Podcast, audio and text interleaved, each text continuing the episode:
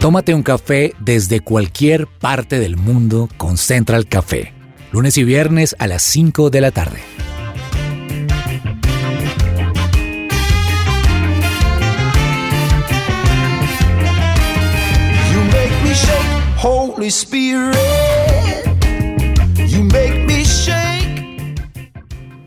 Hola, hola a todos, ¿qué tal? Bienvenidos a esta nueva edición de Central Café. Soy Jason Calderón. Para mí es un gusto saludarlos a esta hora y que ustedes nos acompañen desde donde estén, escuchándonos desde su teléfono móvil, desde el transporte público, si están en la oficina, si están en la casa, pues disfrutarán hoy este programa porque vamos a volar.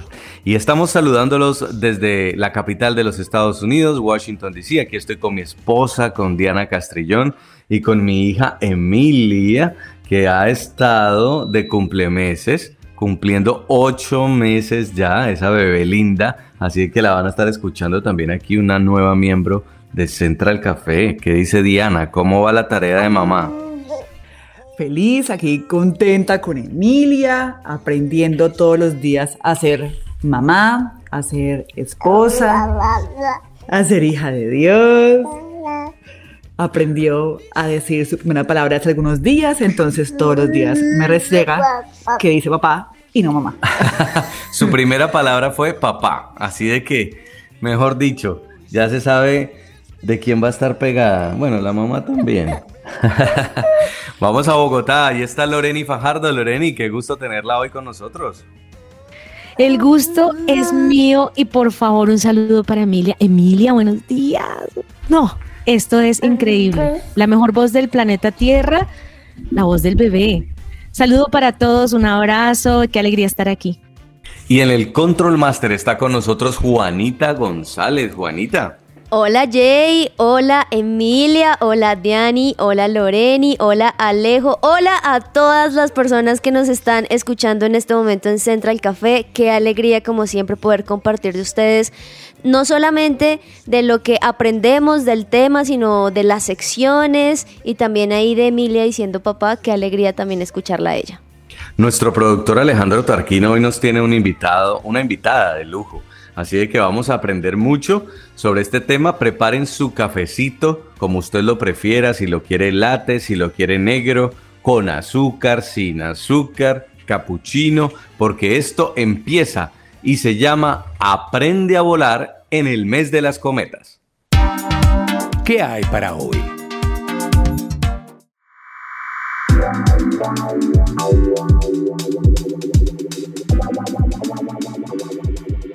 Por el mes de agosto, qué rico estar en Colombia, particularmente en la sabana de Bogotá, porque empieza a llegar una brisa, una brisa fresca, un viento delicioso, que no es ni muy fuerte, ni tampoco muy seco. Y por eso el mes de agosto en Colombia lo hemos bautizado como el mes de las cometas.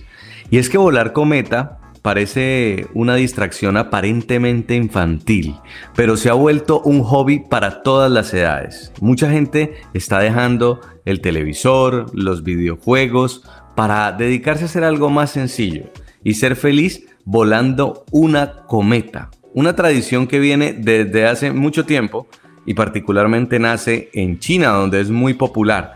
Es que pues tener un objeto muy ligero, que sea un trozo de vela, de plástico, de papel, montarlo sobre varillas de madera o de plástico y luego amarrarlo a una cuerda larga y de ahí dejarlo llevar por el viento y que se eleve en el aire y usted lo mueve o lo dirige a través de una cuerda o de varios hilos. Ese tipo de diversión es una de las que más me gusta y de las que mejores recuerdos nos deja Lorena. Así es, y es que hay una forma de divertirse más volando y haciendo cometas. Y de eso es que yo les quiero hablar. Imagínense que el primer paso, y definitivamente yo no sé si ustedes hicieron cometas o han hecho cometas o hacen cometas, porque era una de las manualidades favoritas cuando yo era niña. Y la verdad es que no volví a hacer cometas hace mucho tiempo, pero hacerla lo hace más divertido. Y les cuento, que hay gran cantidad y gra- gran cantidad de información en la red, en las redes sociales también, sobre formas de hacer cometas. Entonces, lo primero que uno tiene que hacer definitivamente es divertirse elaborando su propia cometa de la manera como la quiere hacer. Lógicamente hay, hay unas formas que vuelan más, hay otras que son más, más aerodinámicas, pero definitivamente encuentran mucha información en internet sobre cómo hacer una cometa y luego lo que van a hacer es conseguir un buen lugar, que era lo que hablaba Jason ahorita. Conseguir un lugar, el lugar preciso, o sea, sin cuerdas eléctricas, Es peligroso. sin también, sin, por ejemplo, sin, sin fábricas cercanas, sin tráfico cercano, porque en esos lugares no podemos volar una cometa. En un campo de fútbol podríamos hacerlo. En una playa podríamos hacerlo. En una colina podríamos hacerlo. o definitivamente en algún parque de Bogotá, porque sí que tenemos lugares para volar cometas. ¿Usted ya le ha dado cometa con su hijo, Loreni? Sí, ¿Y qué tal Sí, la sí, sí. experiencia? ha sido increíble. Ahora, ir al Parque Simón Bolívar a volar una cometa con los niños es muy divertido. Está llenísimo, eso sí. Entonces uno dice, no, pues vamos a volar la cometa, pero la cometa se enreda con la del otro y entonces uno como que se apropia de un pedazo con la familia, un pedazo del parque y uno dice, no, pues de aquí para acá no se me pueden meter y hay cometas grandísimas, entonces uno empieza a competir con el otro porque el otro tiene la cometa más larga. Y como eso sí les cuento, mínimo 20 metros de, de, de piola, le digo yo, La A la piola, cuerda. la pita también le dicen. pita, cuerda, piola de la cometa tiene que ser más o menos unos 20 metros. Y además, la primera vez que uno va a volar una cometa, uno dice, bueno, pero ¿y qué? La suelto y que el viento se la lleve. Pero en realidad lo que hay que hacer es hacer, tirar, tirar de ella o hacer un jalón, un pequeño jalón. Elevarla. Elevar la Sí. pita, elevar la cometa para que el viento se la lleve. Yo no sé, yo creo que Juanita sí ha volado cometas, pero Sí. miles de su vida. No, yo he volado un montón de veces cometa porque tengo un papá que le encanta esto. No solamente le encanta hacer el plan de ir a volar como tú lo dices ahí con tu hijo, sino hacerla, o sea, como desde el comienzo y darle la forma y que tiene que ser así y así para que vuele de tal manera y si le coloreamos de tal forma y de tal otra. Pero eso sí, con lo que tú estabas diciendo, Lore, no hay nada más frustrante cuando uno va a un lugar que no está haciendo un viento necesario para volar la cometa y después de media hora, una hora y nada que se le va esa cosa. Pero para mí lo que más recuerdo es estar cogiendo esa pita, nosotros llamamos pita, y mi papá decir, listo, yo la tiro y a las tres tú sales a correr. Y uno saliendo a correr como si no hubiera un mañana tratando de que la cometa se elevara y funcionaba la mayoría de veces, así que los recuerdos son, son muy, muy bonitos. Y que A mí también me encanta porque la cometa eh, la recuerdo porque es el mes de mi cumpleaños. Wow. Entonces, con mi familia era el plan de cumpleaños. Entonces, nos Ah, llevábamos un ponqué, íbamos a una colina en un lugar que se llama como Dapa, que es como la calera de Cali. Mm. Y ahí nos sentábamos a, a comer el postre y a volar la cometa y era como también el juguete de mi papá. Entonces cada año compraba una cometa diferente, de un tamaño diferente, al punto que ya compró una excesivamente grande que yo no podía manejar porque era dos cuerdas. Entonces ya se volvió como el plan de mi papá para volar cometa, pero me acuerdo que, o sea, siento que en el cumpleaños posiblemente hubo regalos, pero en mi memoria, a mis 34 años, recuerdo mucho el momento de volar cometa en familia, de correr, como dice Juanita, pues por allá como una loca. Yo creo que esa era como la forma de drenar energía en esa época también, no terminaba molido, pero ese recuerdo es invaluable y es bueno, bonito y barato. Es verdad, es verdad, tiene todos esos Claro. factores que no se necesita gran cantidad de dinero, de hecho se pueden hacer en la casa con un, no sé, una bolsa plástica de basura y saber cómo. Difícil ese de tu papá de dos cuerdas, nunca llegué hasta ese punto. ¿Pero la hizo, la hizo él? ¿La hizo él o, O la compró No, no, no, la- las comprábamos. Tremendo, tremendo, pero qué chévere. Miren todo lo que ha salido de una pequeña diversión o de algo que simplemente uno quiera elevar. Y no sé si a ustedes les pasó en ocasiones que a uno sí se le quedaba en el poste, en las cosas que aunque uno decía, no, pues no vamos a elevar en un terreno así, de repente había momentos donde la cometa se elevaba tanto que uno lo perdía de vista y de repente le jalaba uno la pita y uno veía que se había quedado en un árbol por allá lejano, lo que sea. Es, es un gran recuerdo y por eso este mes pues no puede pasar sin que hablamos, sin que hablemos de las cometas y pues también del cumpleaños de Diana. bueno, se pueden comprar o se pueden hacer. Y lo más importante es que ubiquemos el lugar, que sepamos que son más o menos unos 20 metros de piola, cuerda o pita. Sí. Y porque si ya la logramos elevar, porque Lore, pues e, es chévere eso que dices de los 20 metros porque no sé si alguna vez te pasó que uno ya por fin estaba la cometa ya y uno ya se había quedado sin pita. Uno ya se había quedado sin pita y la cometa por allá queriendo más. Entonces sí es muy importante también ese tip de que tenga hartos, hartos metros para que si se eleva, pues que se eleve con toda. Juanita, leer el viento. Eso leer, saber poner el dedito así en la boca y luego mirar hacia dónde va. no, eso ¿Cómo se seca? ¿Cómo lentamente se va secando la saliva sobre el dedo? Así sabemos el viento. Está bien. de oriente a occidente, occidente a oriente.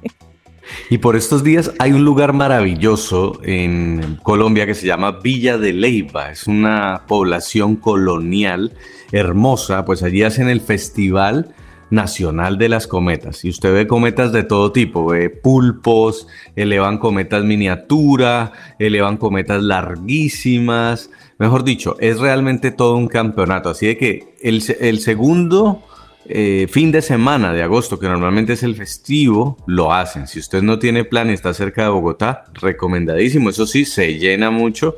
Hay que ir con tiempo y también dispuesto pues a pasarla bien porque es un lugar muy bonito, muy romántico y también para pasarlo en familia. Pues sin más preámbulos, vamos a darle paso a nuestra invitada de hoy.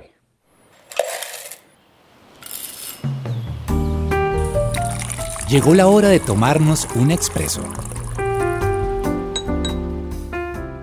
Y qué rico tomarse a esta hora un expreso en Francia. Pues nos vamos directamente a una población en el sur de este país europeo, muy cerca de Montpellier, que se llama Colombie, como Colombia, pero en francés.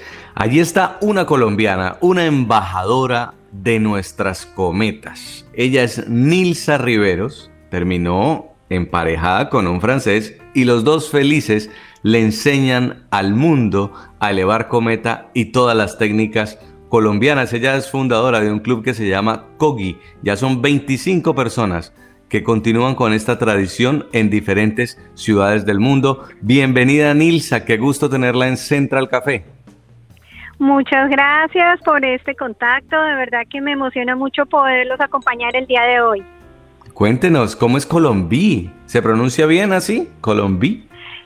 Eh, eh, se pronuncia Colombier, es una, es una ciudad ah. eh, muy pequeña, bueno, somos eh, tres mil, eh, tres mil habitantes y la vida es muy tranquila, es un pueblo pequeño al sur de Francia, como tú dijiste, cerca del mar y con unos sitios maravillosos para poder practicar el vuelo de cometa.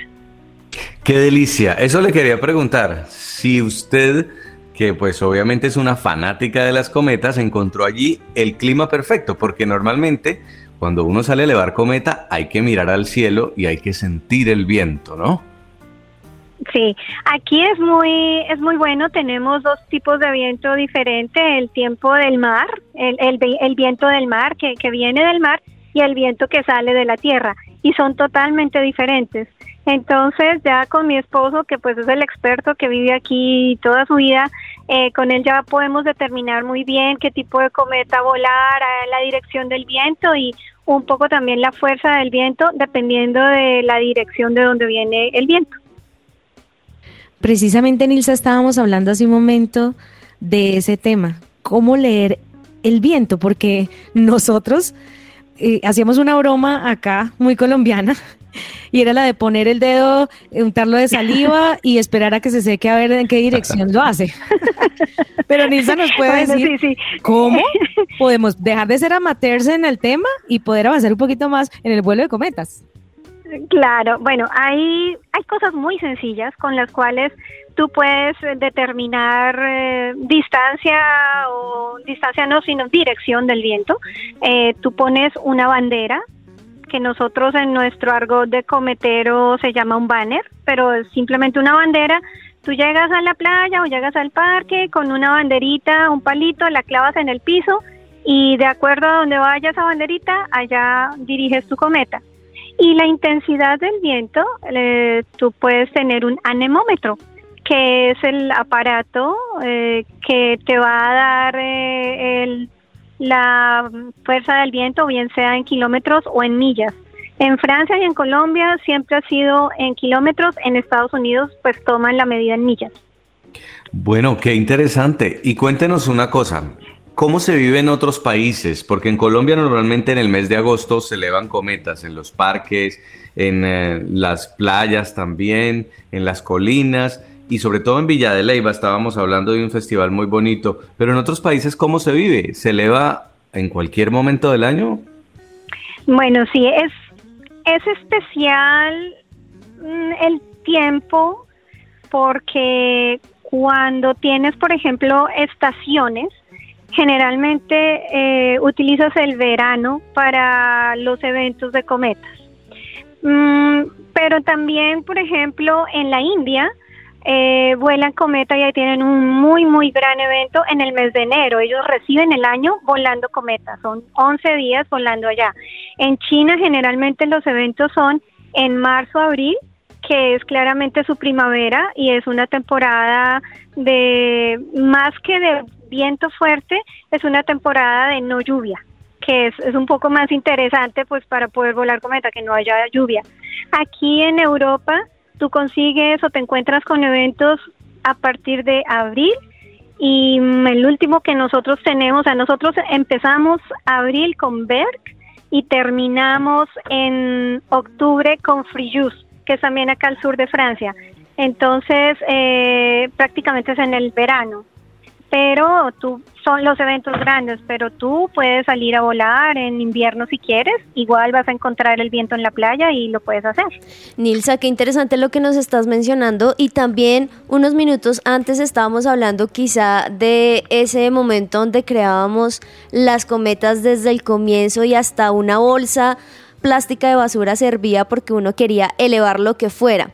Pero cuéntanos un poco qué tipos de cometas existen y, y, cuáles son las más nuevas y relevantes, porque seguramente ya con la tecnología y todo lo que estamos viviendo, hay muchas cosas más de las cuales uno ya no es tan partícipe de ellas. De acuerdo, sí. Eh, efectivamente, pues el plástico, el plástico sigue siendo un material interesante para crear diseños y poder volar. El problema del plástico es que cede con el viento, o sea, tú tienes un, un, plástico de una talla determinada y después a la medida que recibe el viento se va a volver más grande y la cometa no va a funcionar igual. Pero es una, un, un buen eh, material para hacer cometas. Eh, en este momento lo más avanzado y desde hace muchos años utiliza una tela que es un nylon, eh, se llama Ristop, es una tela que es con la misma o muy parecida a la que hacen los paracaídas y los parapentes. Lo que pasa es que es una tela que tiene diferente gramaje. Entonces, si es espesita o gruesita, pues tu cometa va a ser más pesada y va a necesitar más viento, pero si es más delgadita, más liviana, pues puedes volar con muy poquito viento. Y si es una cometa con estructura o con palitos, ya no utilizamos mucho la madera, sino utilizamos eh, la fibra de vidrio o la fibra de carbón. Son materiales que si la cometa se cae, son eh, ellos se flectan, entonces no se van a partir, mientras que la madera, pues con un golpe se parte rápidamente. Wow, Nilsa, han representado ustedes a Colombia en distintos festivales importantes del mundo. ¿Cómo ha sido esa experiencia? Bueno, yo tuve la oportunidad de participar como competidora en eh, campeonatos mundiales representando a Colombia con mi equipo de vuelo que en su momento se llamaba Bogotá 2600. Eh, es una disciplina, yo lo llamo es un deporte de competencia bastante exigente porque tú vuelas una cometa con dos líneas y eh, la longitud de la línea es de 40 metros. Son cuatro personas con una cometa, con cada uno con su cometa, y lo que hacíamos nosotros es una coreografía al ritmo de la música.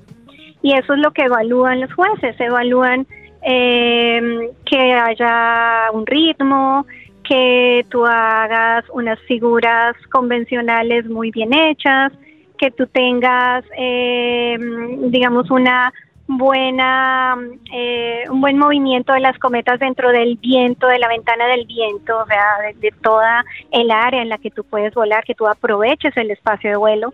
Y esa es una competencia en la que yo estuve durante 15 años compitiendo y me dio la posibilidad de conocer festivales y competencias en China, en Europa, y también estuvimos en Argentina con, con nuestro equipo. Y realmente es maravilloso ver que en Colombia la gente tiene esas oportunidades y son supremamente valorados por los otros países. Ya en este momento, después de 26, 28 años de estar yo dentro de Cometas, eh, ya la presencia de Colombia, digamos que es necesaria en un festival internacional. Me he dado cuenta de eso. Wow. ¿Cómo empezó su amor por las cometas, Nilsa? ¿Y qué anécdota le ha traído esta pasión? Creo que hasta pareja tiene hoy por el mundo de las cometas. Eh, sí, es, es, es algo muy especial porque empecé justamente en 1996 cuando conocí a, a mi primer esposo y él fue quien me dijo, me mostró todo este mundo de las cometas. Él era cometero desde pequeñito y yo le decía, no, pero pues las cometas son en agosto. Y él decía, no, las cometas son durante todo el año. Con él creamos Kogi, eh, creamos el Club Kogi y seguimos volando juntos en el equipo que les cuento. Eh, después de, mucho tiempo, de 15 años, yo tomé la decisión, o tomamos la decisión como pareja de divorciarnos, pero yo continué con el hobby porque claramente se ha convertido en mi pasión. Al continuar eh, sin equipo, tuve la oportunidad de ser invitada por, por las mismas personas que me invitaban antes a competir eh, para formar parte del staff de jueces de las competencias internacionales. Y ahí ya empezó otro camino en el cual encontré a mi nuevo esposo y él era competidor y yo era juez. Entonces nos conocimos en Malasia hace seis años y empezamos una relación a distancia, a mucha distancia, porque pues él estuvo acá en Francia, yo estaba en Colombia, y después de pandemia y de estar separados durante 18 meses, volvimos a reencontrarnos por fin hace un año y nos casamos en mayo de este año y bueno, ahí continuamos y definitivamente no hay nada como que tu pareja eh, disfrute el mismo hobby o la misma pasión que tú tienes porque claramente así creces como pareja y creces también pues como individuo y tu hobby. Muy bien, qué linda historia y hoy está usted en Francia representando a Colombia y quisiera preguntarle, porque ya se nos agotó el tiempo, algo final. Hoy en día uno ve a los jóvenes comprando drones o incluso amigos para volar dron y dicen, bueno, voy a salir a volar dron. Pero yo no sé si cambiaría el placer de volar una cometa, de que el otro le tenga la cometa al frente a uno, de que se le rompa la cuerda, de que se le caiga la cometa y se le enrede y volverlo a intentar por un dron. ¿Usted qué piensa? ¿Qué le diría a esos jóvenes, usted hoy, Nilsa, que hoy simplemente deciden volar un dron desde un control remoto? Pues mira, yo creo que eh, cada cosa tiene su tiene su esencia y tiene su diversión pero yo soy más, eh, más manual, más de, del tema manual, entonces la tecnología, claro, es importante, y nosotros en muchas oportunidades, eh, pues Roger tiene un dron y él hace fotos y videos de las cometas, ¿ok? O sea, es un mecanismo para seguir disfrutando el vuelo de la cometa, no para reemplazar la cometa. Pienso que volar una cometa eh, te deja mucha satisfacción. Eh, nosotros tenemos cometas de 26 metros cuadrados, de 36 mm, metros, cometas de 12 metros, que son cometas gigantes realmente. Y cuando tú logras con tus manos, como dices tú, con dos personas al frente ayudándote, tú anclas tu cometa al piso y ves que esa cometa está decorando el cielo y ves la, la, satisfacción de las personas que están a tu alrededor, que eh, si yo estoy en una montaña, como estuve hace una semana, y pudimos volar una ballena de 32 metros, la gente decía, la montaña se convirtió en el mar teníamos pulpos, teníamos eh, pescoy y la gente lo disfruta mucho. Pienso que cuando tú te, te, exiges un poquito también, porque esto no es fácil, cuando tú te exiges, la satisfacción es mucho, mucho más grande. Entonces, bienvenidos a los drones como complemento de actividades que, que te dejen, que, que te exijan y donde tú puedas demostrar tu destreza, tus habilidades y que también, ¿por qué no?, pues puedas darle felicidad a otras personas. Pues muchísimas gracias por esta entrevista, Nilsa. Y las personas que estén interesadas en participar en un festival de cometas o ir a un festival, ¿dónde pueden obtener más información? Bueno, yo los invito a visitar nuestra página en Facebook, nuestro grupo en Facebook. El grupo de la empresa de Roger es R guion en el medio sky.com. Es la página. Y en Facebook, R guion en el medio SKI. Y, ¿correcto? O la, y, la latina. Sí, y, En Facebook nos buscan así o buscan, también puede buscar en Colombia el Kogi Club. Ellos son súper, súper, digamos que muy, muy a la vanguardia en todo el tema de cometas en Colombia y también la CKFA, que es la Asociación de Cometeros de Colombia. Pues muchísimas gracias Nirsa y la felicitamos por esa labor tan bonita. Ojalá siga llevando a la gente a querer volar y aprender a volar una cometa. Gracias por estar con nosotros. Bueno, gracias a ustedes por su tiempo. Un abrazo para todos y buenos vientos. Buenos vientos, buenos vientos. Creo, Loreni, que esa es parte de la reflexión que nos puede dejar el programa de hoy. Una de las actividades más sencillas y más bonitas. A veces pensamos que la felicidad la conseguimos, eh, no sé, montándonos en un jet privado o en, en, no sé, en un yate, pero a veces elevar cometa con nuestros seres queridos puede ser lo más divertido y de lo cual tengamos los mejores recuerdos. Exactamente, como Dianita. Dianita tenía hace un momento una historia espectacular con su papá y yo creo que montar bicicleta, aprender a nadar, todas esas cosas que se hacen con, con el papá marcan para toda la vida. ¿Saben que me estaba acordando de un sueño que tuve una vez? Imagínense que una vez me soñé que estaba elevando una cometa.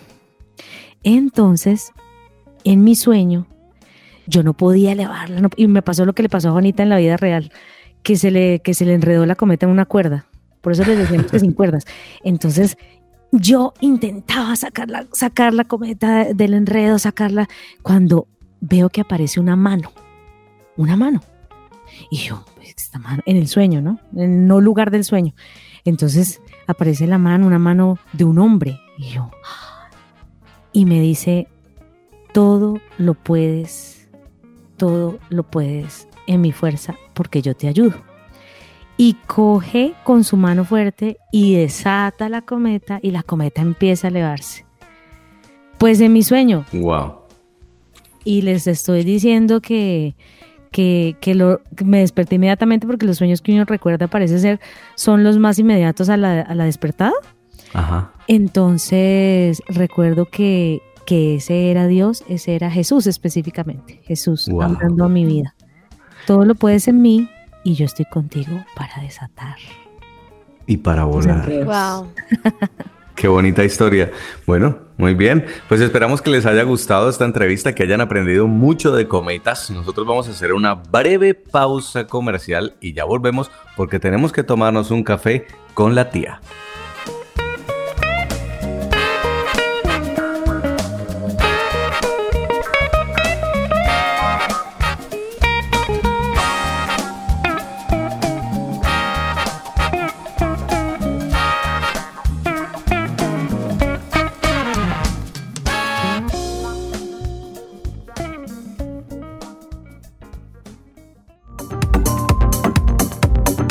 No te desconectes, estás con Central Café.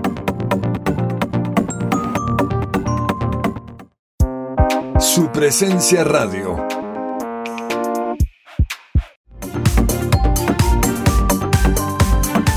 Regresamos a Central Café.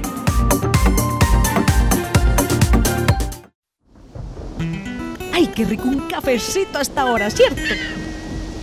Tómese un café con la tía, tómese un café con la tía, tómese un café con la tía. ella es mi tía. Ay, con la tía.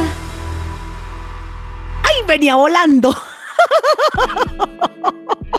Óigame, hablando de cometas y de otras cosas que se vuelan. Ay, no, no, no.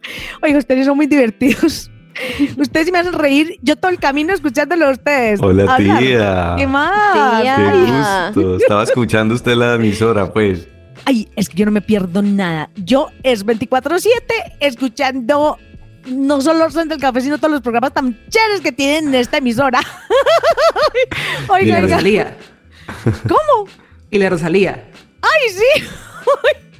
y la Rosalía. Ah, eso sí, porque yo de actualidad, sí, mejor dicho, confíen en mí, que yo les tengo todos los chismes y por eso hoy les traigo uno supremamente importantísimo. Cuente, cuente. Oigan, eh, ¿ustedes están de acuerdo con la destestosteronización que está sufriendo Disney? ¿Qué? Que, venga, ¿Con la qué, tía? otra la vez. La destestosteronización. Upa. ¿Y qué quiere decir eso? Pues que ahora ya resulta que ya no solo hay Hulk, sino la Hulka. no mentira, la versión femenina de Hulk. Ah. Ya, sí, ahora, ya no es Thor, sino que es Lady. Lady Thor. Como la última película, la más reciente de Disney, Lady Thor. Pues Ah, se refiere a que ya todos los superhéroes no son hombres, o sea, no hay tanta su- testosterona. Exacto. Sino que ahora Disney, pues yo no sé, yo no sé, yo aquí entre nos les digo, yo no sé si es que están asustados, porque como ahora todo es que el feminismo y todo es que la inclusión y todo esto, que pues mire, aquí entre nos yo estoy de acuerdo con eso, pero yo no sé si es- ellos están asustados y ellos están empezando a meter todo ese material en sus contenidos para darle lugar a estas nuevas filosofías. Pero yo no sé que también entonces sacaron la nueva que yo me la vi y como siempre yo les quiero recomendar.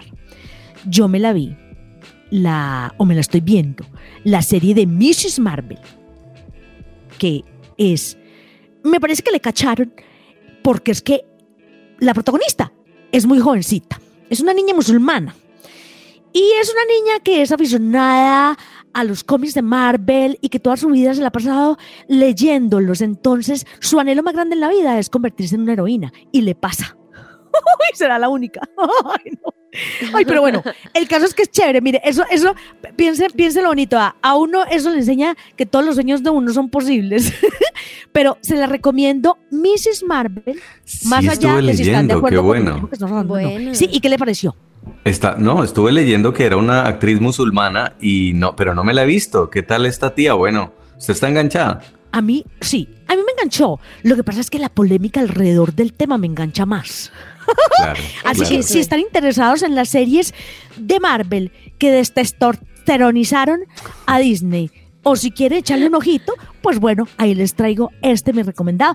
No sin dejarles de recomendar Thor, Lady Thor Tora. y la Tora, y no sin dejar de recomendarles esa película. Ahora, ahora cada quien con su cada cual.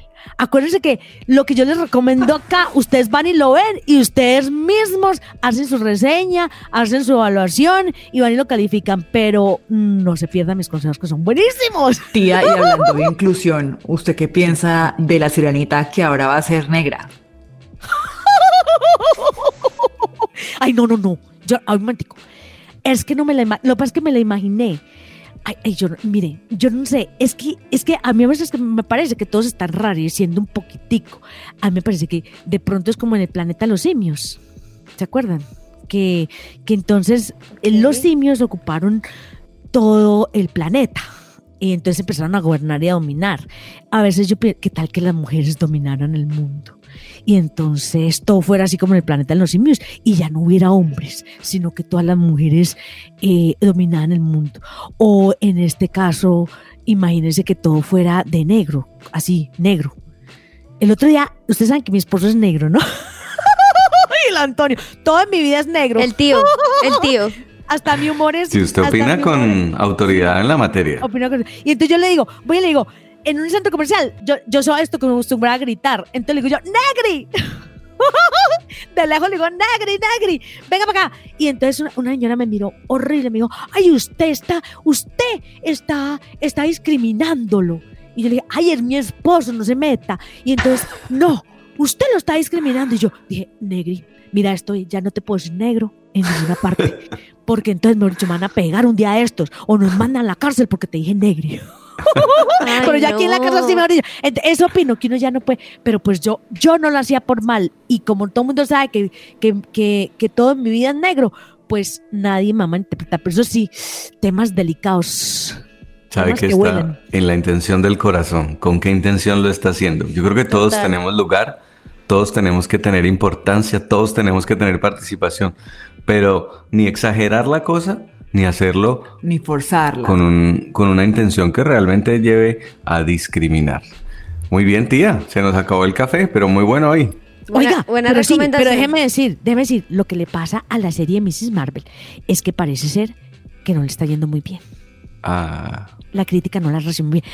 Por lo que les dije, precisamente, porque es la versión femenina. Igual que Hulk, que va a salir ya después de poquito la mujer verde. No se pierda la mujer verde. Muaques para todos. chao, chao.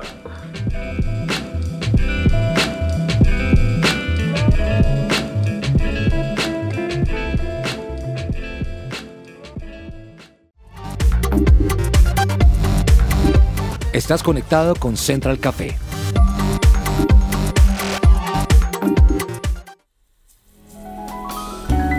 Central Café descafeinado.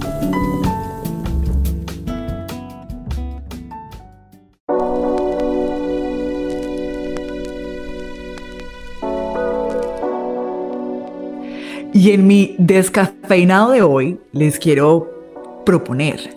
A veces nos encanta, las redes sociales están aquí, se van a quedar. Y es dependiendo del uso que sabremos o somos buenos usuarios de las redes sociales. A mí a veces me abruma, yo trabajo en noticias y tanta noticia negativa a veces abruma, eh, da un poco de depresión, de desesperación, desesperanza. Y uno quiere como un oasis en ese espacio, además de Dios, claramente. Yo he encontrado uno en, una, eh, en un perfil que se llama The Good News Movement. Es una página web y también una cuenta en Instagram, nació ahí y es de una colombiana que vive aquí en Estados Unidos hace mucho tiempo, en Boston. Y ella, en medio de la pandemia, dijo, estoy cansada del COVID, estoy cansada de las malas noticias, yo quiero poner buenas noticias. Entonces creó como un movimiento y la gente le comparte videos de buenas noticias. Y aquí vemos una cantidad de historias que le devuelven a uno la esperanza en la humanidad, le, le roban una sonrisa, a veces una lágrima de historias tan conmovedoras. Entonces, es una cuenta que tiene más de 4 millones de seguidores. Y esta cuenta se volvió tan famosa que, por ejemplo, el príncipe Harry y Meghan Markle, en medio de la pandemia, la recomendaron. y publicaron una historia que estaba allí y se volvió todavía más viral. Esta persona, la creadora de la cuenta, se llama Michelle. Ella creó incluso un libro que se llama Una buena cosa pasó el día de hoy. Es el nombre del libro de ella, de Michelle Figueroa, una colombiana de nuevo que vive en Boston.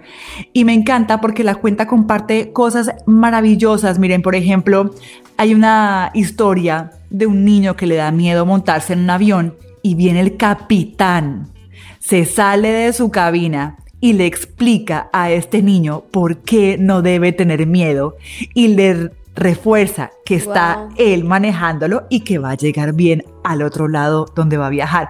Esto me conmovió, pero también hay historias maravillosas. Ella comparte muchísimo de Colombia, de la salsa, de la cumbia, de nuestra comida, a la comunidad internacional y les encanta.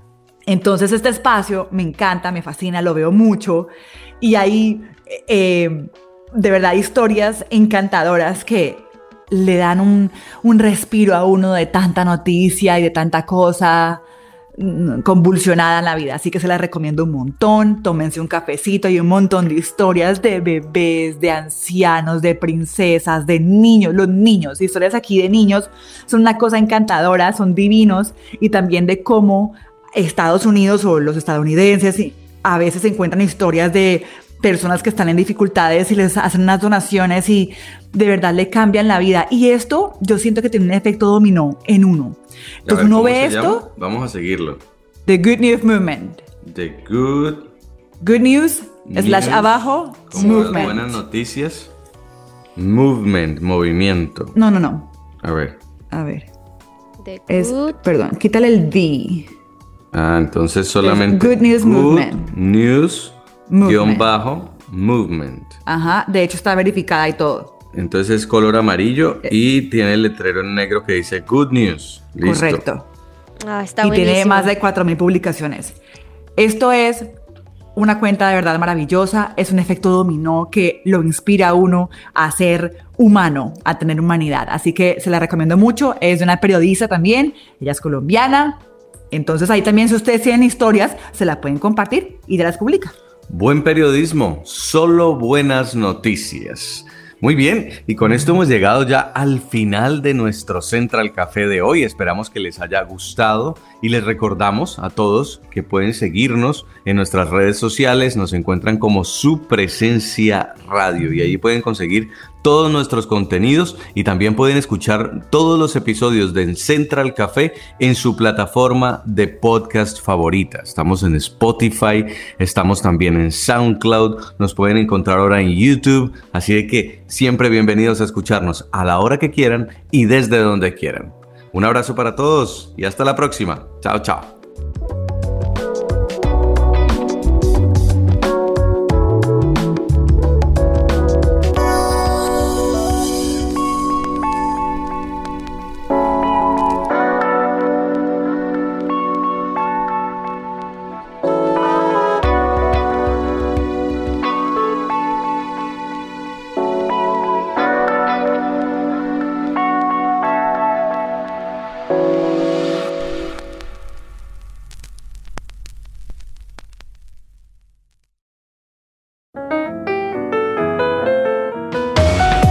Central Café también está en su presenciaradio.com. Allí puedes encontrar el listado con todos los programas de Central Café en SoundCloud.